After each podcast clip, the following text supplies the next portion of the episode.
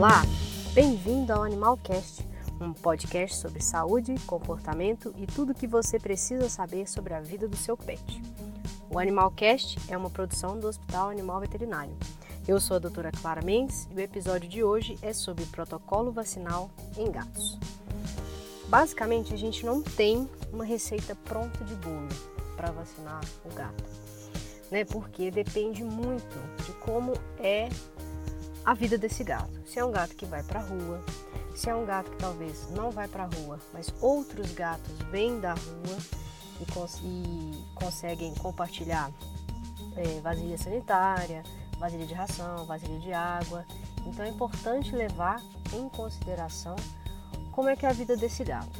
Se é um gato que mora no décimo, décimo andar de um apartamento pelado, né, isso tudo a gente tem que levar em consideração. Então não é simplesmente é, chegar e vamos vacinar o gato com esse protocolo aqui. Não, a gente tem que conversar com o tutor, é, o tutor precisa explicar como é que vai ser a vida desse gato, se ele vai ter acesso à rua, se não vai ter acesso à rua e como é que ele vai viver, se ele vai conviver com outros gatos, como é que vai ser, né?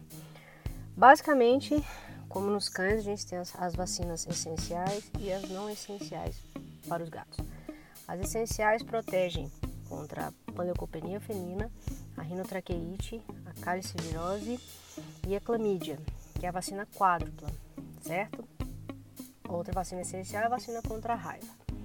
A vacina não essencial é a vacina para FeLV, que é a leucemia né, viral felina. E no Brasil nós não temos a vacina para FIV, que é, o, que é o vírus da imunodeficiência felina, infelizmente. Mas a gente consegue protegê-los é, para FeLV. É, o protocolo começa sempre aos dois meses de idade do gatinho e ele precisa ser vacinado até os quatro meses, justamente porque até os quatro meses ainda tem imunidade vinda do leite materno, vinda da mãe, e então ele precisa ser vacinado até os quatro meses de idade. É, com intervalos é, de, de 21 a 30 dias entre as doses e sempre depois de vermifugá-los também. É, um detalhe para os gatos é o desenvolvimento de sarcoma de aplicação. Muitas vezes as vacinas são condenadas é, por causarem um sarcoma de aplicação, mas não somente as vacinas. Qualquer medicação, qualquer produto que for aplicado no gato pode desenvolver o sarcoma de, de aplicação. Então, fatores genéticos predispõem ao, ao sarcoma de aplicação também. Então, a, vacina nem sempre é a vilã.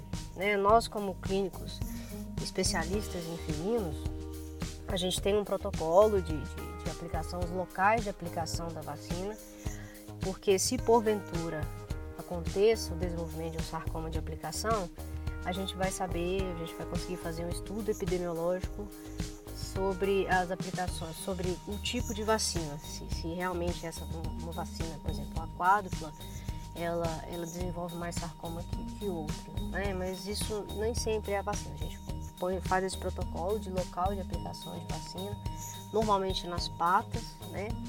Porque se patas ou extremidades, né? Caso aconteça o desenvolvimento de um sarcoma, a amputação seja mais fácil. A gente nunca faz em região de costela, região de abdômen, porque em caso de, de desenvolvimento de sarcoma, é, a, a, remoção desse sarcoma é mais, mais difícil, com, com margens seguras. Né? É, vacina para felve, a vacina não, não essencial, ela é primariamente feita em animais filhotes, que a felve acontece normalmente em animais filhotes. Caso haja necessidade de fazer a vacinação para a felve é, em animais adultos, em caso de, de introdução de, de, gato positivo em casa, né, a possibilidade de, de, de, às vezes a pessoa, o tutor muda né, de casa e nessa casa começam a vir gatos da rua, então é importante proteger os animais adultos também. E eu, e eu reforço sempre, sempre, sempre, sempre a ideia da gente trabalhar com medicina veterinária preventiva. Vamos vacinar os nossos animais, vamos proteger os nossos animais.